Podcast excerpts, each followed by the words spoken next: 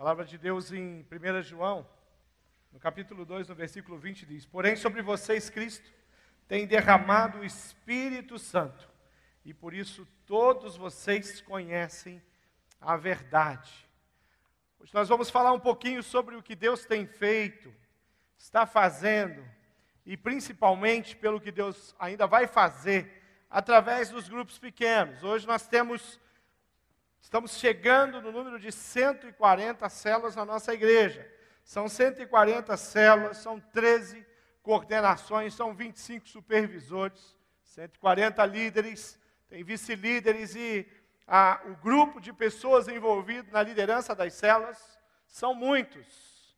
Por isso, a, a, o Ministério de Célula na igreja tem sido um grande desafio. Não tem reunião com poucas pessoas são muitas, precisa de sala grande só para receber os líderes, e cada dia nós temos sido desafiados a achar uma estratégia nova de continuar perto e passando instruções e capacitando e encorajando e fortalecendo a nossa liderança para que eles possam ir durante a semana nas celas espalhadas por toda essa região da grande Curitiba e lá eles façam então aquilo que a célula sabe fazer de melhor. Aliás, o que, que a célula faz? Qual é a nossa visão, qual é o nosso grande objetivo como igreja para as nossas células. Tem algo que nós chamamos na igreja de tripé das células. O que é o tripé das células? São três coisas que a célula existe para fazer, três formas de ação.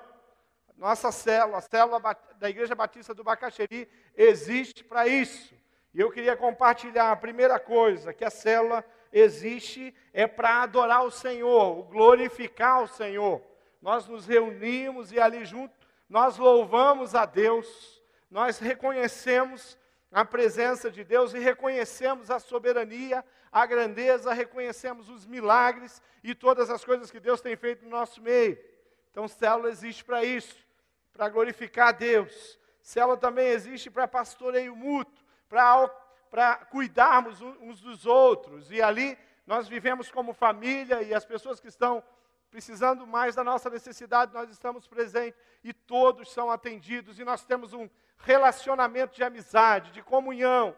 E vivemos a comunhão em Cristo Jesus. Então, célula existe para isso, para cuidar um dos outros. Pastoreio mútuo. E a célula existe também pra, para o evangelismo. Existe para alcançar. As células estão lá em, todo, em todos esses lares se abrindo durante a semana e lá nós podemos receber pessoas. E essas pessoas têm um contato com o Evangelho, têm um contato com os milagres, têm um contato com a nossa comunhão, têm um contato com os servos do Senhor Jesus que se reúnem para adorar o Senhor. E dessa forma nós alcançamos vidas, nós, nós trazemos pessoas, levamos pessoas às células para que elas possam ter contato com a palavra, com a nossa comunhão, contato com outras pessoas que estão interessadas em abençoar. E isso tem acontecido. Eu queria que você, um casal, chegou recentemente à nossa igreja e foi abençoado, e foi alcançado, foi cuidado, foi discipulado através das células. O primeiro contato que eu tive com célula foi a célula do, dos jovens, aqui da, da igreja mesmo é, através do Fábio e da Tayane. Era, era, católico, não praticante, assim, tinha um pouco de receio. E apesar de eu gostar, me interessar muito pelo, pelo, pelo assunto, é, mais no contexto histórico, assim, cultural da, da Bíblia, eu ainda tinha muitos questionamentos. Hoje eu sei o que é, na época eu não entendia, hoje eu já sentia a presença do Espírito, é, algumas oportunidades naquela célula. Vieram as férias, a gente se afastou. Aí nisso o Fábio casou com a Tayane e começaram a frequentar a célula de jovens. Foi mais através o Fábio convidou novamente, a Michelle, é, como ela já era convertida, eu não era, ela que insistiu para que eu fosse. No começo eu fui um pouco, como eu tinha me afastado um pouco da outra célula, eu tinha é, deixado esfriar um pouco essa questão. E... Mas quando eu voltei nessa célula de casais, assim, a primeira vez, eu não, não me esqueço, foi uma coisa diferente, assim, sabe? Aquelas pessoas, eu tive uma empatia por elas que eu não sei explicar. É só. Hoje eu, eu entendo que é coisa de Deus mesmo. Eu me converti, os meus pais começaram a frequentar outra igreja, né? E daí, através deles, eu comecei a frequentar com eles. E daí lá eu aceitei Jesus, só que ainda não estava feliz, que eu precisava dele do meu lado, né? E comecei a orar e buscar por isso e aos poucos Deus foi, foi tocando. E daí assim, com o Fábio, né, a Mori e a Tayane, começaram a convidar, né, vamos lá na igreja, quem sabe, né? Lá é o lugar que vocês dois vão frequentar juntos, né? E daí até que um dia a gente aceitou o convite deles e, e fomos. E nesse dia Deus tocou no coração dele e deu certo. E aqui a gente está até hoje. Começamos daí a frequentar a célula de casais, né? É, do Joel e da Mari. E desde então tem sido uma bênção nas nossas vidas. Nossa, nossa, nosso casamento, assim, nossa, mudou muito, assim, sabe? A gente cresceu demais, assim, sabe? Com os aconselhamentos que a gente teve. Eu tive com a Mari muitos aconselhamentos, né? Fiz os sementes com ela e junto, assim, sabe? Ela sempre me aconselhando, sempre me ajudando como, como me posicionar como mulher, né? E nosso casamento hoje é uma benção através da célula mesmo, assim, porque a gente foi bem ministrado por eles, assim. E desde então a gente, frequentando aqui a igreja, é, a gente tem convidado muitas pessoas, a igreja tem sido muito acolhedora com a gente.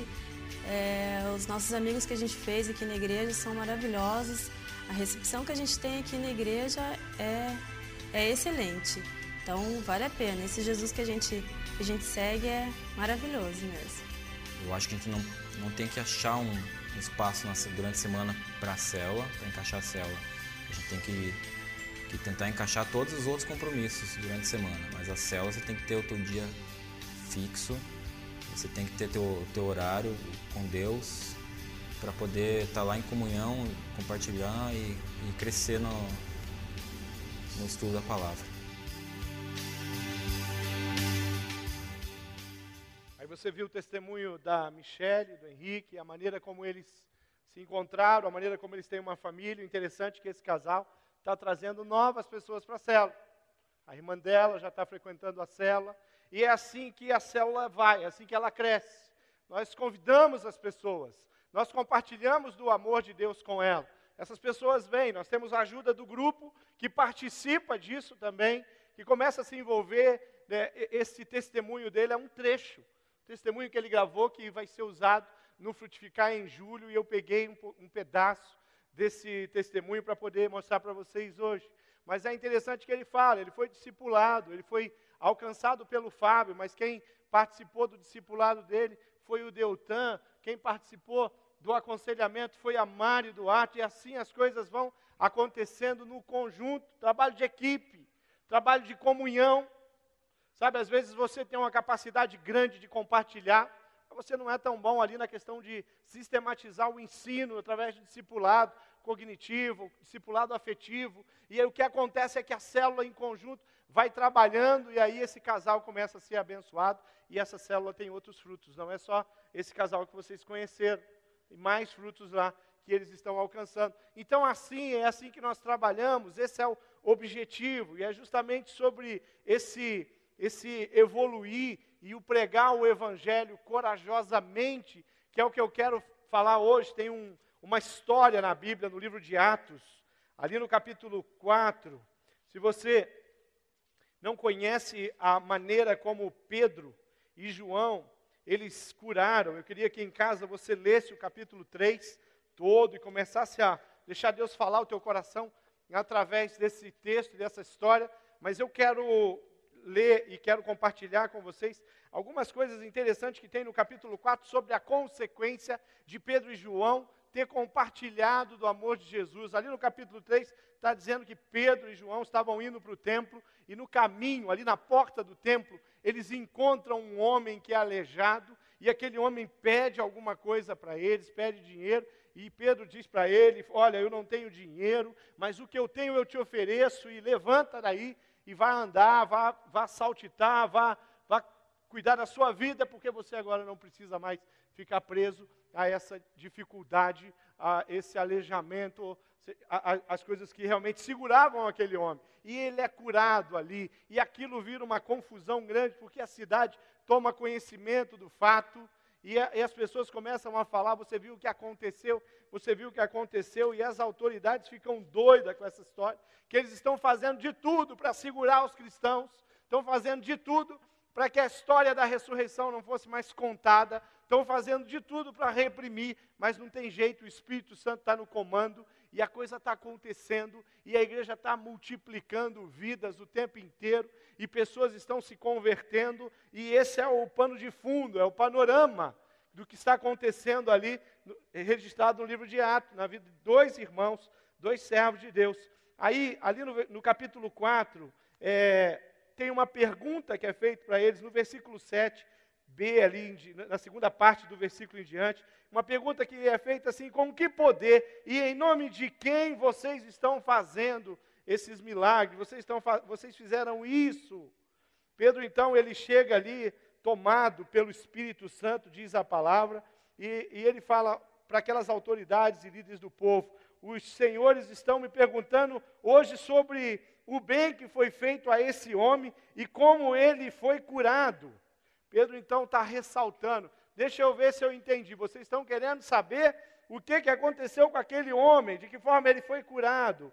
Pois estão os senhores e todo o povo de Israel fiquem sabendo que esse homem está aqui completamente curado pelo poder do nome de Jesus Cristo de Nazaré, aquele que os senhores crucificaram e que Deus ressuscitou dentre os mortos. Jesus é aquele de quem as Escrituras Sagradas diz, fala, comenta.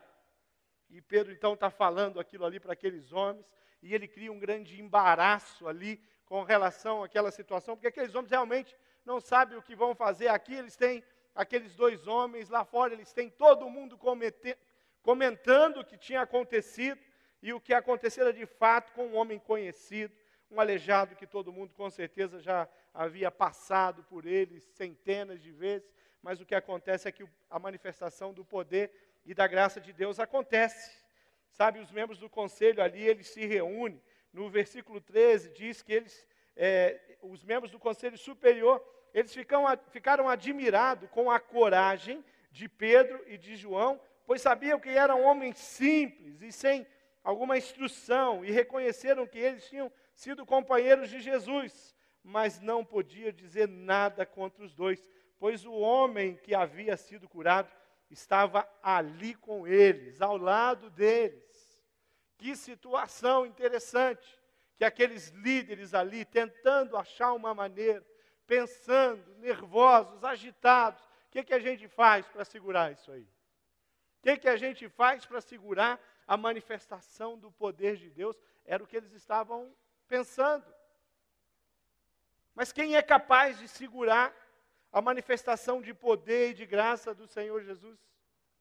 Quem é capaz de segurar a manifestação de amor de Deus pela humanidade, de salvação? A Bíblia continua, ali no versículo 16 do 4, diz: O que vamos fazer com esses homens? Pois todos os moradores de Jerusalém já sabem do que fizeram, que fizeram um grande milagre, e nós não podemos negar isso de forma alguma.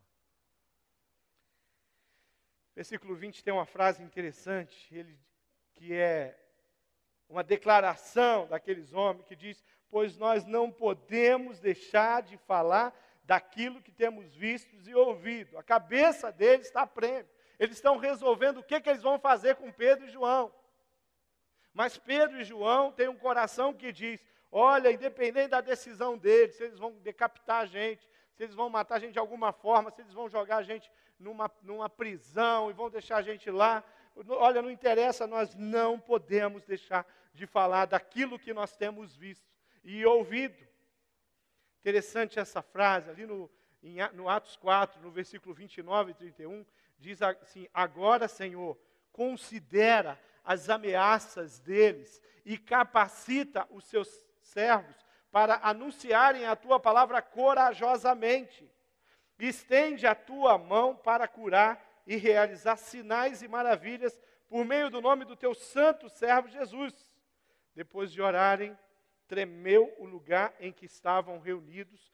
Todos ficaram cheios do Espírito Santo e anunciavam corajosamente a palavra de Deus. Gente, essa é uma experiência aonde homens estão com o coração totalmente entregue nas mãos de Deus. Quando nós oramos aqui na igreja, reunião da liderança de célula, lá na reunião dos pastores na terça-feira, quando nós oramos pela célula, a oração que nós temos feito é essa, Senhor. Toma as células nas tuas mãos. Toma os líderes nas tuas mãos.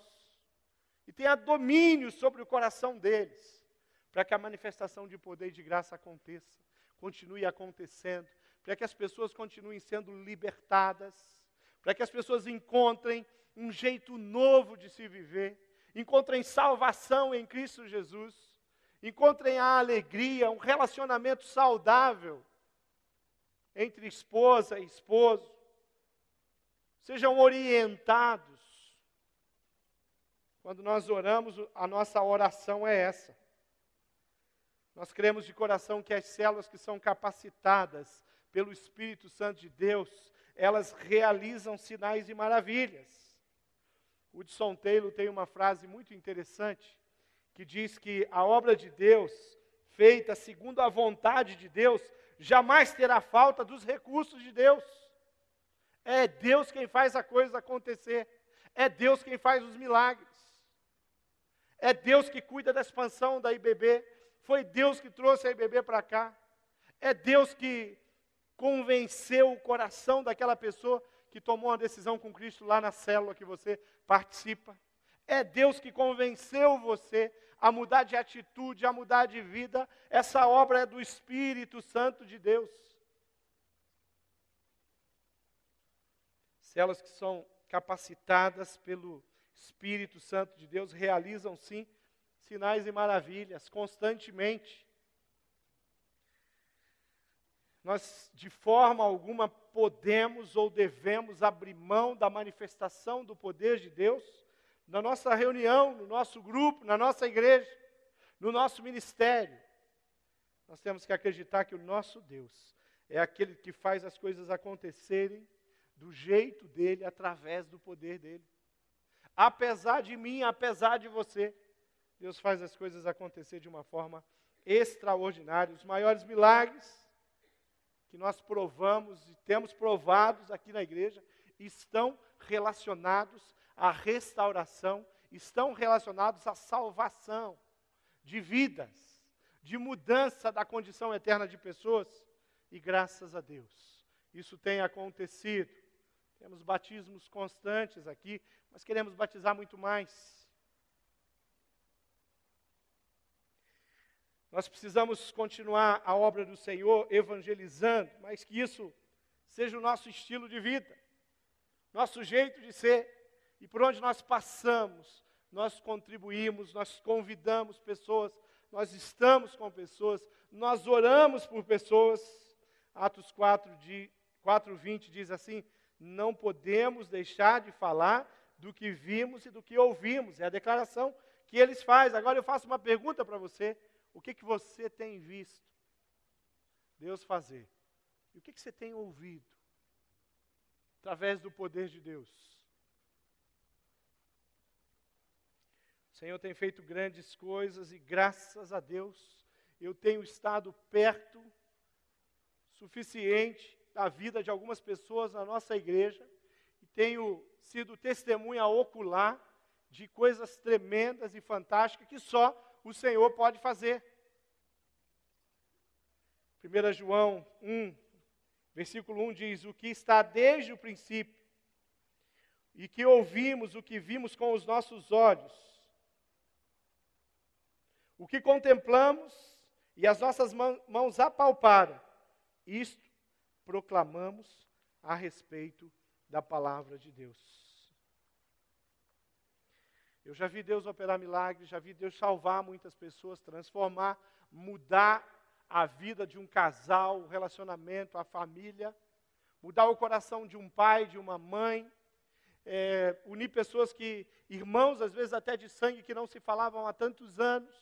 Eu já vi Deus operar milagres, porque quando a salvação entra, ela vem e ela começa a acertar a vida da pessoa, ela começa a trabalhar o todo a pessoa muda na vida profissional, familiar, no relacionamento conjugal, porque o Espírito Santo, quando ele vem e trata o coração de uma pessoa, é exatamente assim que ele faz. Mas olha, a maneira como Deus tem escolhido para operar os milagres é através da oração do povo de Deus. Deus não precisa da nossa oração para ele realizar poder, está tudo construído. Não havia um homem sequer orando quando Deus construiu e criou todas as coisas.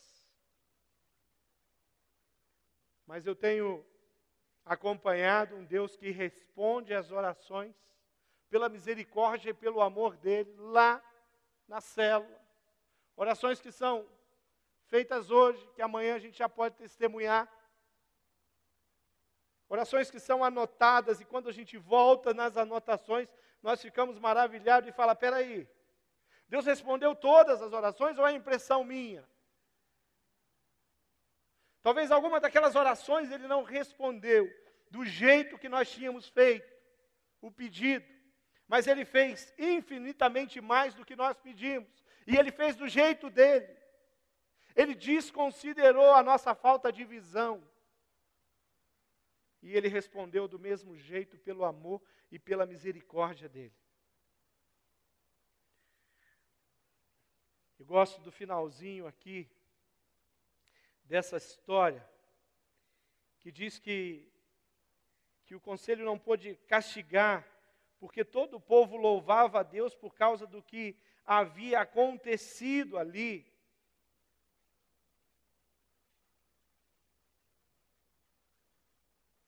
E que quando aquele povo, os homens de Deus começaram a orar, aquele lugar tremeu.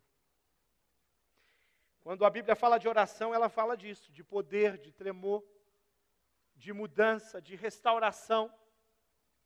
Quando às vezes nós tratamos oração, nós tratamos isso como religião, nós tratamos isso como hábito sistemático, diário. Mas nós precisamos tratar a oração do jeito que a Bíblia trata. A oração que cura o doente, a oração que protege, que traz livramento. Essa semana eu tive ali com a Edmara, a Edmara um, abriu a porta do, do, carro dela, passou uma Cherokee e pressionou aquela porta, devolveu de volta.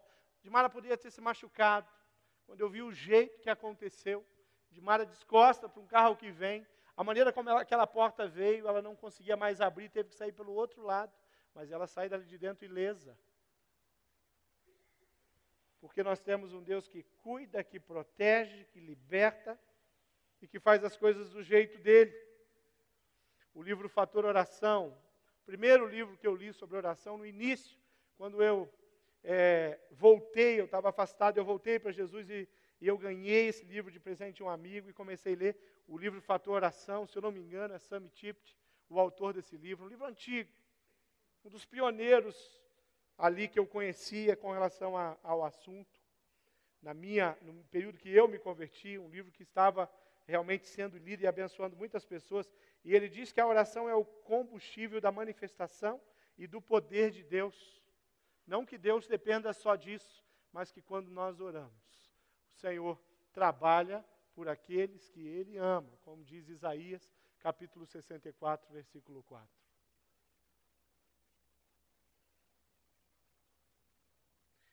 Na semana retrasada, nós vimos aqui e ouvimos aqui aquele livramento da Beth, do Dinho, e eles testemunharam aqui no culto das 10h45 da manhã. E eu lembro bem da maneira como aconteceu, porque a minha esposa estava na recepção na igreja naquela noite, e quando a, o Dinho ligou para as primeiras pessoas, virou uma malha de informação e em pouco tempo tinha tanta gente orando. E em pouco tempo também ela já estava liberta. E eu e o pastor Chinas fomos lá na casa, e até o policial estava lá. E interessante que a gente vê como Deus ele atende. E como aquela, aquela história teve um desfecho no cuidado de Deus, a Beth, em defesa na mão de dois bandidos armados. E a minha esposa falou: Olha, depois que aconteceu, até 10 horas da noite, a hora que ela saiu daqui, esse telefone aqui não parava um minuto. Por quê? Porque tem um povo que ora. E quando o povo ora, Deus faz as coisas do jeito dele. Deus manifesta a graça, o amor e a misericórdia. Não que ele não faça isso antes. Porque quando eu não me importava com Deus, quando você não se importava com Deus, Deus já te amava e Deus já se manifestava na sua vida. Quando ninguém acreditava mais em você, Deus já tinha uma nova estratégia, de tantas que ele já tinha estabelecido para alcançar e para transformar a sua vida. célula que é capacitada pelo Espírito Santo, ela tem um compromisso com a oração. E hoje pela manhã eu estava lá no Hospital Vita Batel, dormi essa noite naquele hospital com o meu pai que está internado, mas do meu notebook eu assisti a mensagem do pastor Roberto e eu vi o pastor Roberto desafiando a igreja, desafiando a célula, desafiando os líderes de célula a orar mais e gastar mais tempo com oração. Hoje no roteiro, e quando nós fazemos o roteiro, uma das nossas orações é falar assim: Deus, isso aqui é só um, guia para que o pessoal tenha um rumo ali na reunião, mas que o Espírito Santo de Deus conduza cada um dos tempos, dos momentos da reunião. Pastor Roberto, ali tem 25 minutos separado para oração. Pastor Roberto falou com muita propriedade que tem célula que usa aquele tempo ali para fazer pedido, e ele falou: as células vão orar 30 minutos. A sua célula vai orar 30 minutos. Porque a oração faz a diferença de uma forma extraordinária, as coisas acontecem, nós somos é, realmente temos contato com o sobrenatural de Deus quando nós estamos envolvidos com a oração. E nós queremos viver assim, experimentando o poder de Deus. Aliás, não tem como falar de Deus, ouvir de Deus, sem experimentar o poder de Deus. Eu lembro que o Senhor Jesus estava naquele poço, a mulher samaritana chega, e chega uma mulher ali destroçada, uma mulher com, cheia de complicações, cheia de confusão na vida dela, nos relacionamentos, mas chega uma mulher e sai outra, porque ela teve um encontro com Jesus e o que ela faz imediatamente é começar a proclamar as coisas que ela tinha visto e ouvido ali em um instante que ela esteve com Jesus, eu não sei quanto tempo, se foi uma conversa de cinco minutos, de vinte minutos, de uma hora, se Jesus passou uma manhã com aquela mulher naquele poço, eu não sei. Mas eu sei de uma coisa, ela sai dali e começa a proclamar, e no sentido que ela vai, as pessoas vêm no contrário, procurando aquilo que aquela mulher tinha falado. Porque ela estava falando de algo que ela viu, que ela contemplou, que ela apalpou com as mãos dela. Era uma experiência dela. O endemoniado ali, Marcos 5, ele tem também uma experiência de mudança, porque ele tem um, um momento onde ele é liberto, transformado por Jesus ali, e o que acontece imediatamente é que ele fala: Jesus, eu estou indo contigo, eu vou te seguir, aonde você for eu vou. Jesus fala: Não, volta lá e fala para os seus, porque aquela família, aqueles vizinhos que você perturbou tanto, aquela, aqueles parentes que, que fogem, têm até medo de você, essa, aquela, aquele bairro inteiro que quando você passa se esconde porque você é terrível, foi terrível. A Bíblia diz que as correntes não eram possíveis, não seguravam aquele homem, ele as arrebentava. Jesus fala: agora vai lá e conta as coisas que te aconteceram. Aí aquele homem que esbravejava, que roncava, que vivia possesso, que arrebentava correntes, volta. Agora ele é um cordeiro, um servo do Senhor.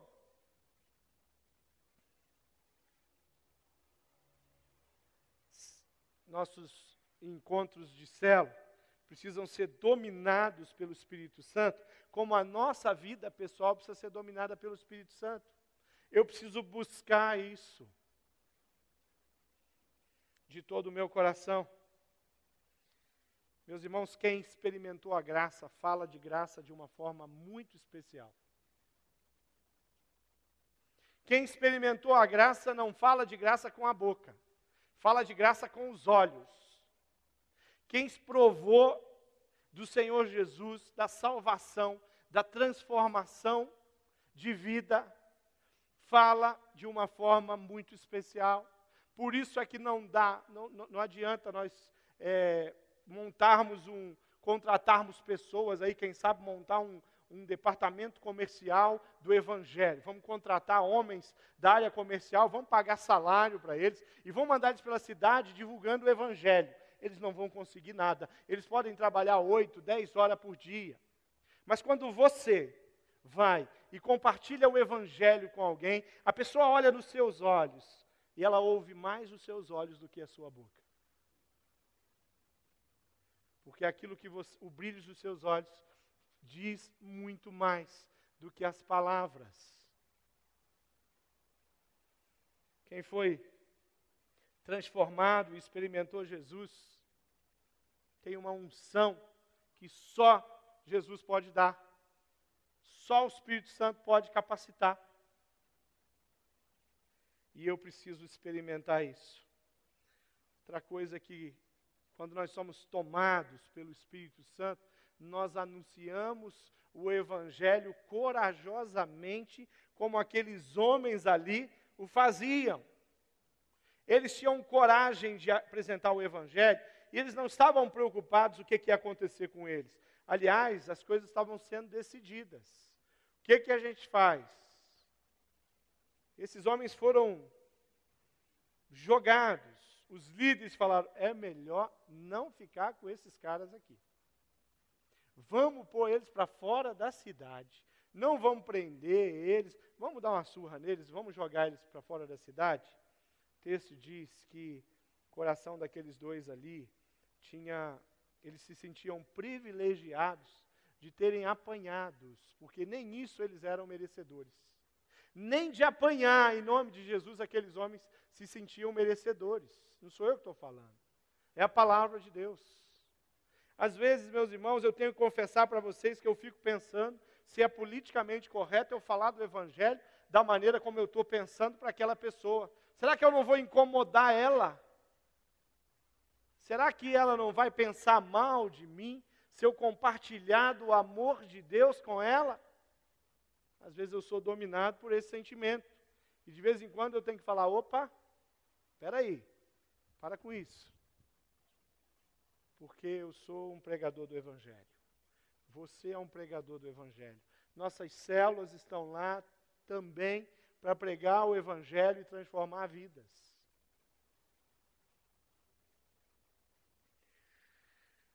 Para anunciar o Evangelho é preciso coragem, e evangelizar é anunciar o Evangelho e as verdades do Evangelho. Aliás, as verdades do Evangelho são muito duras. O Evangelho não tem nada de macio. A mensagem do Evangelho traz verdades que ela revela complicações na, na vida e na história do homem. Marcos 16 fala assim: vão pelo mundo todo, preguem o Evangelho a todas as pessoas, e quem crê e for batizado será salvo. Mas quem não crê será condenado. Essa segunda parte também faz parte da pregação do Evangelho, dizer, querido, Presta atenção no que eu estou falando, porque você está sobre a situação de condenação.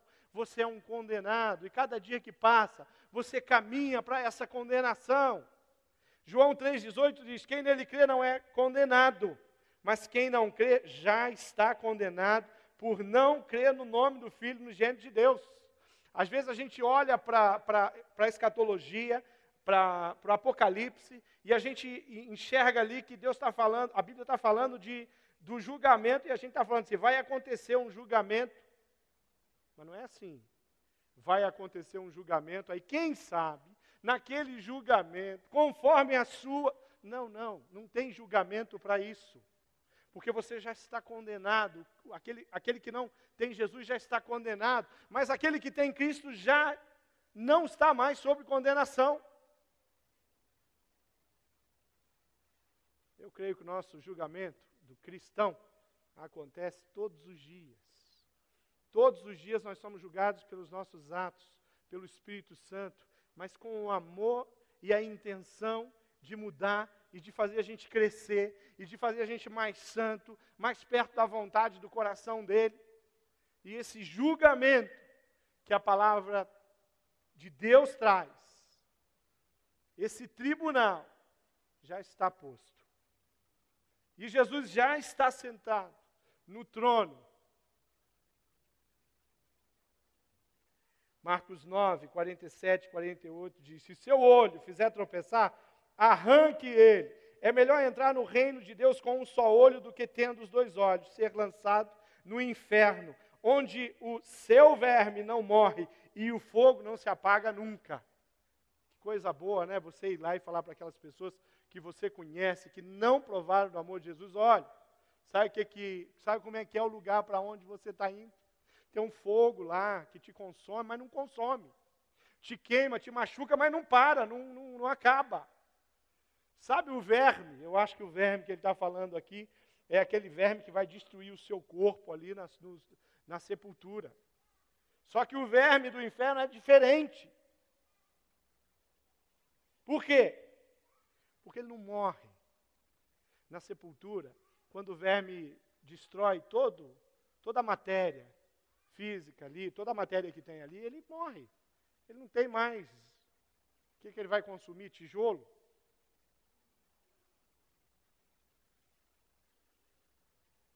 Então a palavra de Deus é dura, então o evangelho tem coisas duras a serem pregados, mas é a verdade, e a Bíblia diz que a verdade liberta e a gente tem a oportunidade ainda de falar das coisas que nós vimos e ouvimos, e nós temos um Deus que tem feito coisas grandes aos nossos olhos e tem transformado as nossas vidas de uma forma extraordinária, e Ele faz coisas aqui tremendas.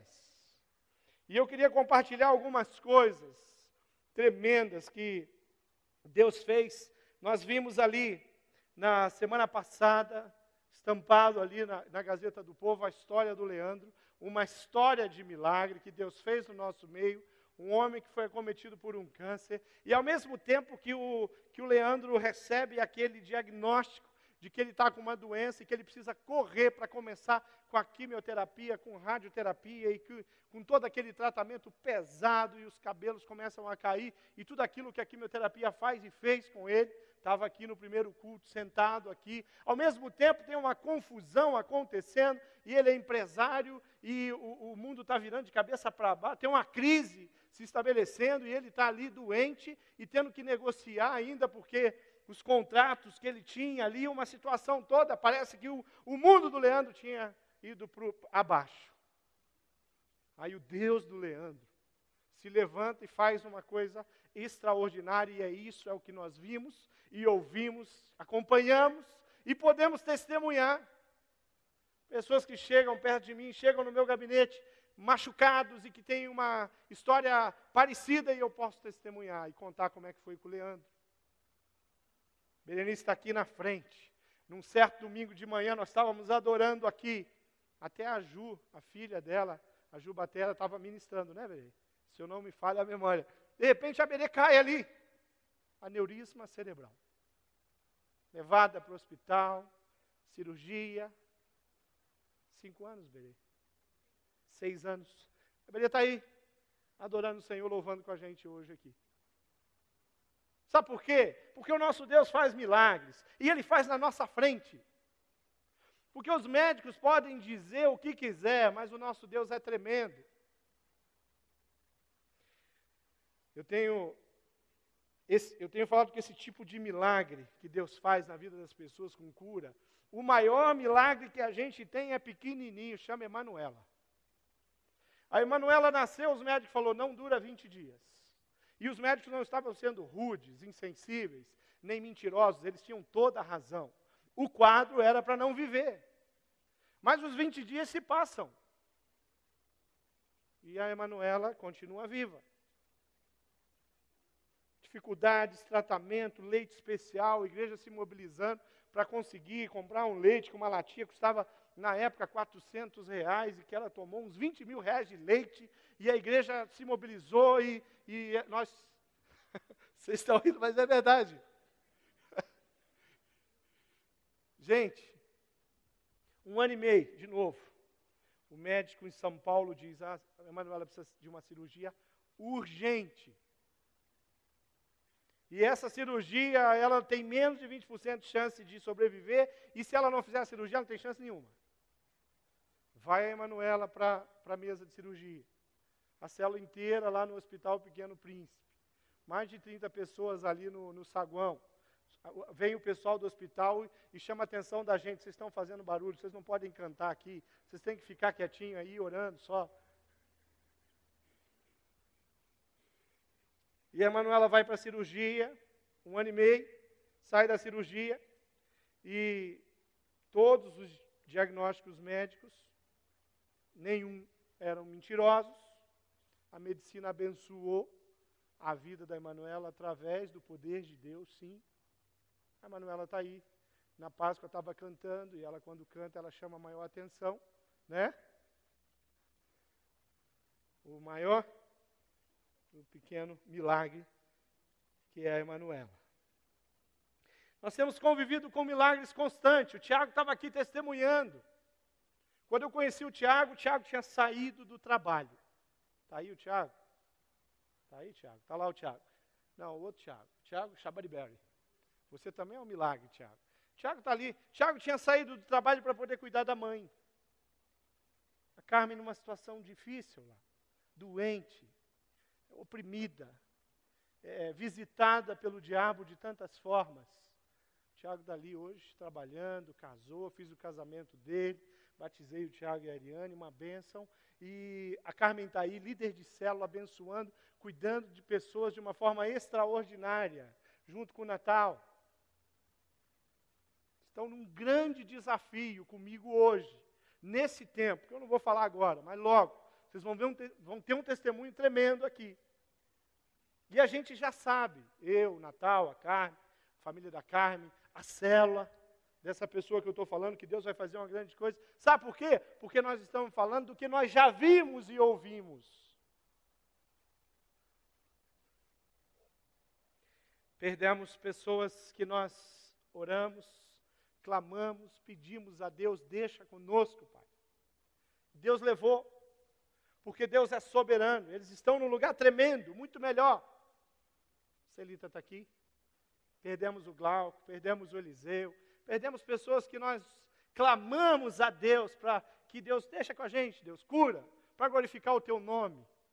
Mas o mesmo Deus que levou tem amparado a Celita, a família dela, a igreja, a célula que tanto abençoou, porque o nosso Deus é assim. Ele, ele abençoa incansavelmente as nossas vidas. Milagres e milagres e milagres, eu poderia continuar aqui só citando fatos de famílias e membros, de curas, de transformação, de consolo, de cuidado, de libertação, de proteção, porque o nosso Deus é assim e é assim que ele faz. E olha, eu tenho experimentado e percebido que a forma que Deus escolheu para se manifestar no nosso meio, na, no planeta Terra, é através da igreja, da comunhão que nós temos um com os outros. Por que, que Deus não espalha a gente por aí, fica cada um na sua? Não, Deus quer que, gente, que nós estejamos juntos trabalhando. Jesus enviava de dois em dois. Jesus formou um grupo. Em Atos, a igreja se reunia no templo e se reunia nas casas. E as pessoas vinham. E olha, gente, não é aquela reuniãozinha confortável da sua célula, não. Era um negócio doido. Tinha gente na janela, tinha gente no quintal, tinha gente no banheiro, tinha gente em tudo quanto é lado, porque a palavra de Deus estava sendo pregada. Eu sei que tem algumas células aqui que têm experimentado isso, e algumas ainda não querem nem multiplicar. Fica lá, tudo entupido, né? Sala, cozinha, tem cada um, são fileiras de pessoas assim. Aí você fala para o líder, multiplica, pastor, tá bom demais. Eu sei que tá bom. Mas cada célula que nós abrimos é mais um lar que se abre na cidade, na grande Curitiba. É mais uma família, é mais uma casa que está perto de pessoas que carecem da nossa história, dos nossos princípios, dos nossos valores e principalmente de conhecer a palavra que liberta e que salva. Eu acho que Deus tem, tem um desafio para nós e Ele fala para a gente assim: olha, igrejas, celas, servos, Vão por todo o mundo e façam discípulo em todas as nações e batizem em nome do Pai, do Filho e do Espírito Santo. Marcos 16, 15 disse: Vão pelo mundo todo e pregue o Evangelho a todas as pessoas, em todos os lugares. Falei da Edmara, da represária ali, o diabo querendo machucar a Edmara, uma situação delicada ali na Erasto Gettner. Há três semanas eu saí de casa para fazer, saí aqui da igreja para fazer uma visita a uma família e estava à noite, eu tenho dificuldade de enxergar à noite, e para ajudar começou a chover. O pouco que eu enxergava acabou, já não enxergava mais nada. E aí eu não enxerguei uma bifurcação, e passei por cima como se ela não existisse.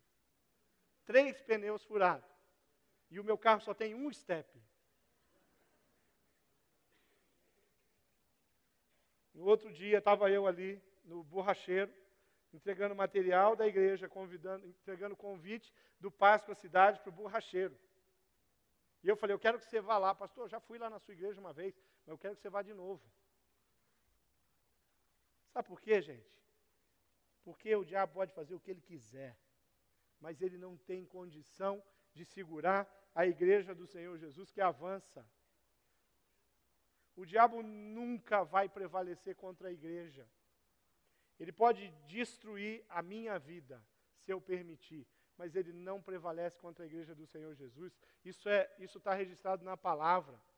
Não é uma hipótese, uma ideia, uma afirmação baseada no, no que eu ouvi e ouvi, não. É o que a palavra diz. Então, quando você se reúne ali naquela casa, é a igreja do Senhor Jesus, e o Senhor Jesus falou para você assim: vá lá, você, vá lá, célula e pregue o evangelho em todos os cantos. E o Senhor Jesus, e a palavra diz assim: vá lá atrás das ovelhas perdidas. Mateus 10, 6 diz: Antes, dirijam-se às ovelhas perdidas de Israel. Vão atrás delas, recupere. Aquelas que ficaram pelo caminho, nós vamos ter um evento chamado Clamor das Células aqui no dia 7 de abril. Vai começar aqui o nosso culto de oração, adoração, às 11 horas da noite, nós vamos até às 3 da manhã. Nós vamos orar pelas famílias da nossa igreja. E vamos orar, vai ter um momento que nós vamos clamar. Vamos fazer uma, uma dinâmica aqui de oração, levantando nomes aqui, para que nós possamos orar por pessoas que estiveram conosco aqui, mas que sumiram, desapareceram. 7 de maio, querido. Deus é bom.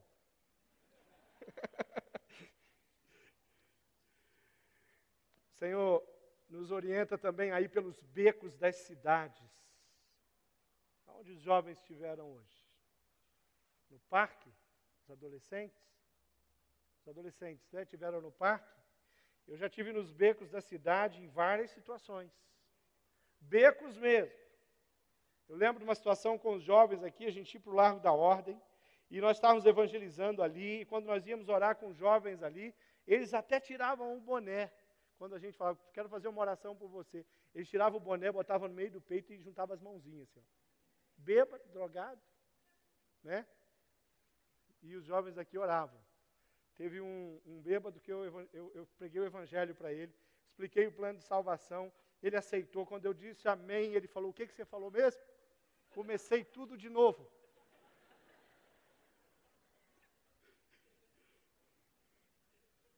o Igor Stock gastou quatro horas e meia pregando para um filósofo.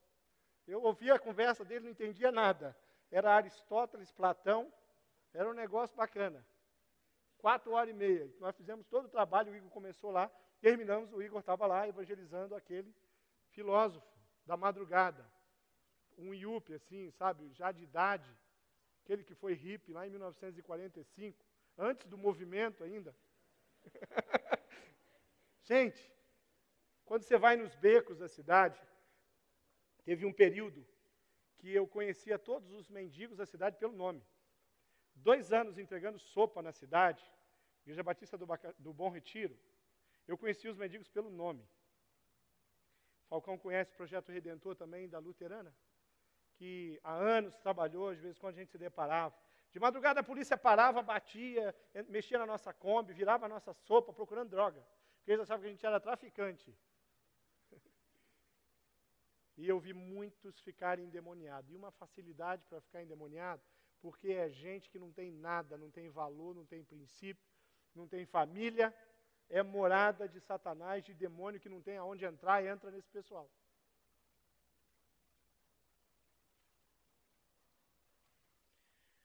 Palavra de Deus é o que nós temos de mais precioso para oferecer para as pessoas, além da cidade, dos becos, das ruas. A Bíblia diz, nos ensina e nos convoca a ir na nossa própria casa, na nossa própria família, na nossa própria parentela e pregar o Evangelho. E a Bíblia não diz assim para você, ó, vá lá e se eles não aceitarem ou rirem de você e desconfiarem o que, que aconteceu, você ficou louco. Não tem problema, continue pregando, porque a palavra tem poder. Continue compartilhando, porque tu e a tua casa será salva, alcançada. Já falei daquele endemoniado ali que rebentava aquelas correntes, que Jesus falou para ele: vai lá e fala para os seus, aqueles que você abusou da paciência deles, que você humilhou o teu sobrenome, a tua família, os teus pais. Imagina, eles deviam ser conhecidos também. Está vendo esse aí? É o pai daquele lá. Sabe aquele? O pessoal tinha medo até de falar o nome. De tão perigoso. E tão temido. Vá lá e fala para o seu pai e para sua mãe que você humilhou tanto. Vá lá e fala para os seus irmãos que é, escondem que você é irmão deles. Porque você é terrível. Foi terrível. Vai lá e faça isso. A, a palavra de Deus é assim, ela nos, nos convoca a fazermos desse jeito. E nós temos todas essas células espalhadas pela cidade, nas casas, prontas. Eu quero saber qual é a estratégia que a sua célula está tendo. Eu quero saber como que vocês estão se envolvendo com os sementes. Eu quero saber se as células estão pulando a parte do tempo de multiplicar. Estão esquecendo o cartão sementes na hora da oração, em casa. Perderam, pastor, eu perdi. Nós temos mais. Você pega aí, anota de novo. É, pega um novo. Anota lá os nomes. Pessoas novas. A nova estratégia. Tira aqueles nomes de pessoas que já foram alcançados pelo poder de Deus ali na célula, através da sua vida. Mas gastem tempo orando e trabalhando para que pessoas sejam confrontadas com o Evangelho e alcançadas pelo amor de Deus. Baixe sua cabeça, feche seus olhos. Eu queria que você que você pensasse um pouquinho a respeito da sua vida, do seu coração, da sua conduta.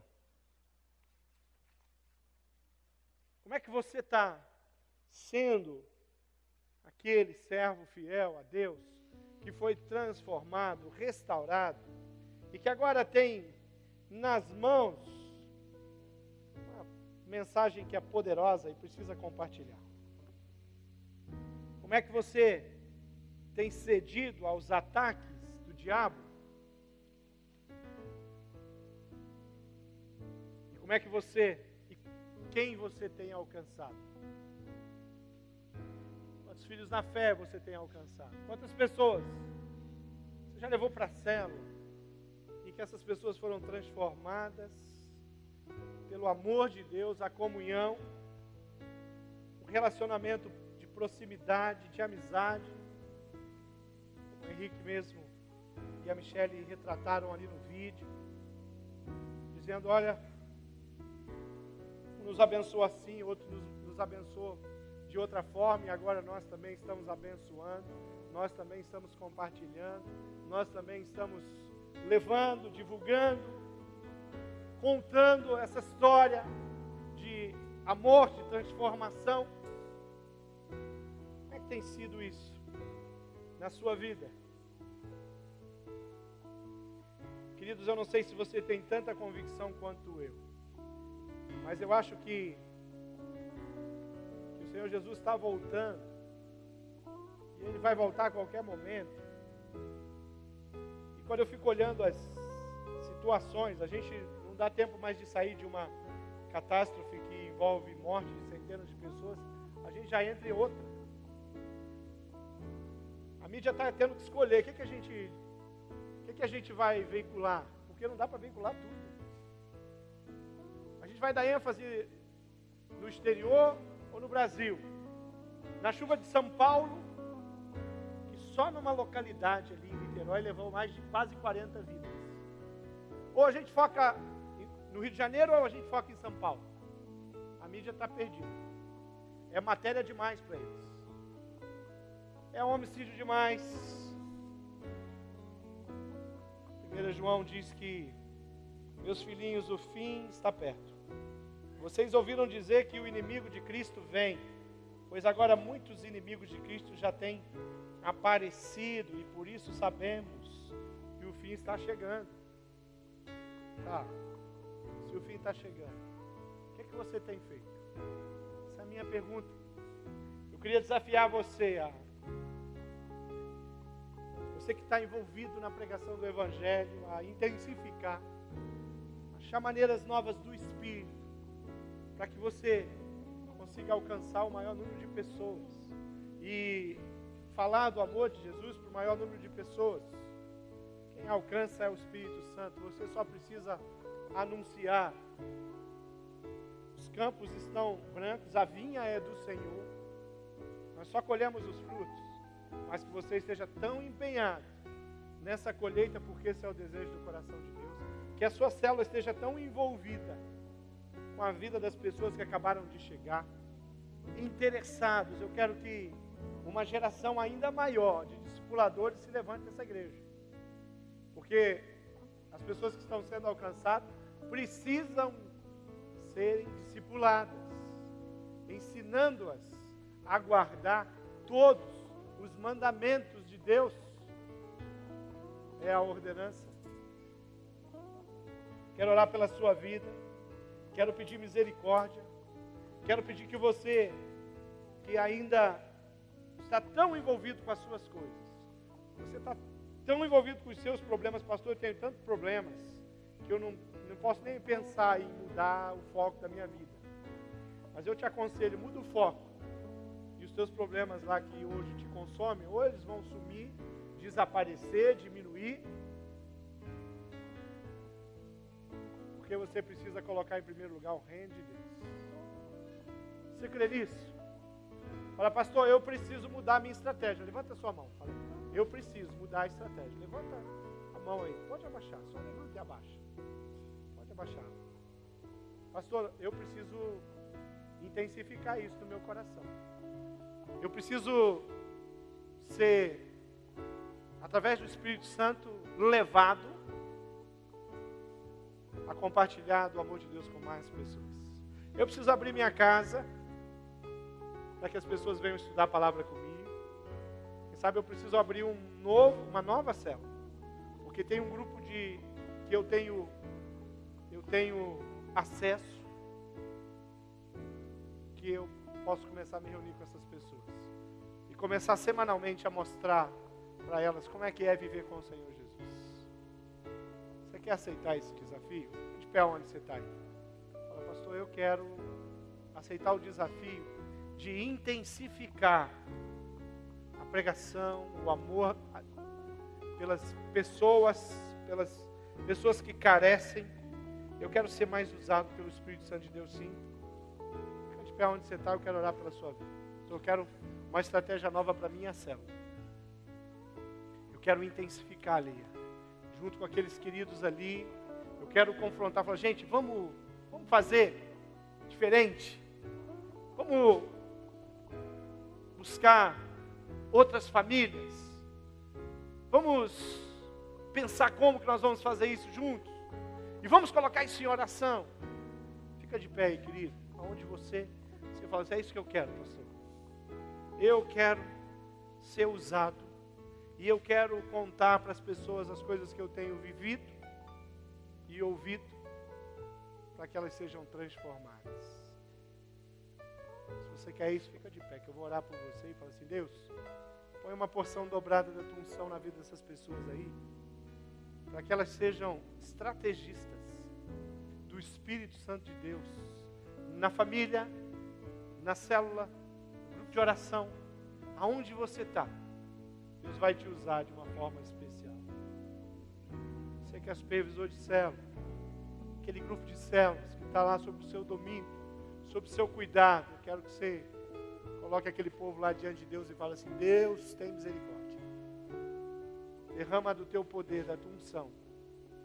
E que como a igreja de Atos, que como tantas manifestações da graça do Senhor, vezes até fora de controle, possa acontecer na minha vida, perto de mim, na minha igreja, no meu grupo. Vamos orar. Pai amado, nós te louvamos de todo o coração e te agradecemos pelo Senhor ter nos dado a oportunidade de sermos os porta-vozes do Evangelho. Pai, nós temos tantas limitações e o Senhor não se preocupou com isso.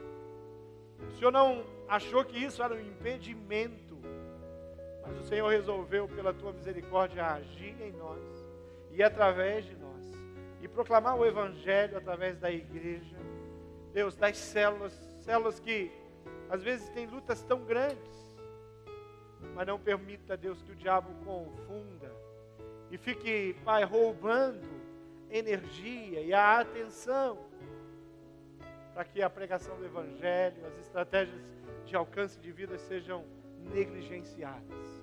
Eu coloco a vida das pessoas que estão de pé aqui e eu peço sim que o Senhor coloque nelas, Pai, porção dobrada do Teu Espírito Santo e que aquilo que elas falarem, Deus, para líderes, para grupos e para pessoas, caia no ouvido deles através do Teu poder e as vidas sejam transformadas, Pai. Deus, trabalho, seja onde o Senhor nos levar, nós queremos sim ser instrumentos usados. Queremos abrir mais projetos que envolva pessoas, Deus. Queremos que o ministério ali no, no presídio tenha um êxito, um resultado tão especial, através da vida da equipe que está ali. Queremos que o Bethesda alcance a vida dos meninos e que o passar pela nossa igreja não seja simplesmente para fazer um curso de aprimoramento para oportunidades na vida profissional, mas que eles encontrem graça nesse lugar. Deus, que as nossas reuniões de célula não sejam encontros sociais, mas reuniões da manifestação do poder e da graça do Senhor Jesus. E que esses encontros sejam visitados poderosamente e que essa visita seja tão perceptível que as pessoas vão sair dali maravilhadas com o que Deus fez. Eu te louvo de todo o coração, Pai, porque apesar de nós, o Senhor tem nos dado milagres e tem nos dado pessoas e famílias para que possamos batizar, discipular, e eu te louvo por isso. Que a graça do Senhor continue conosco. E é no nome precioso de Jesus Cristo que eu oro, agradecido, Pai. Amém, Senhor. Ficar todos de pé e vamos adorar o Senhor. Venho aqui reconhecer, Senhor, que o que tenho e o que sou, meu talento e minha vida são para te engrandecer. Tua mão está sobre mim, me conduzindo a vencer. Agora abro o coração para receber o teu poder. Investe em mim, Senhor, pois quero te honrar. Investe em mim,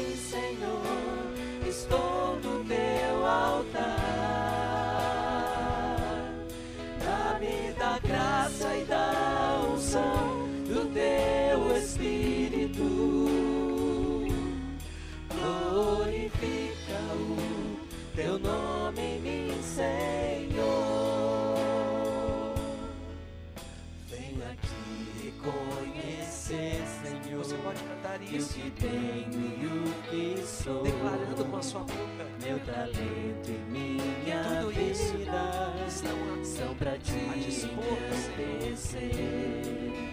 Pois a mão dele está sobre você. mim. Aceite a palavra do Senhor nessa noite. Agora abre o coração para receber o teu poder.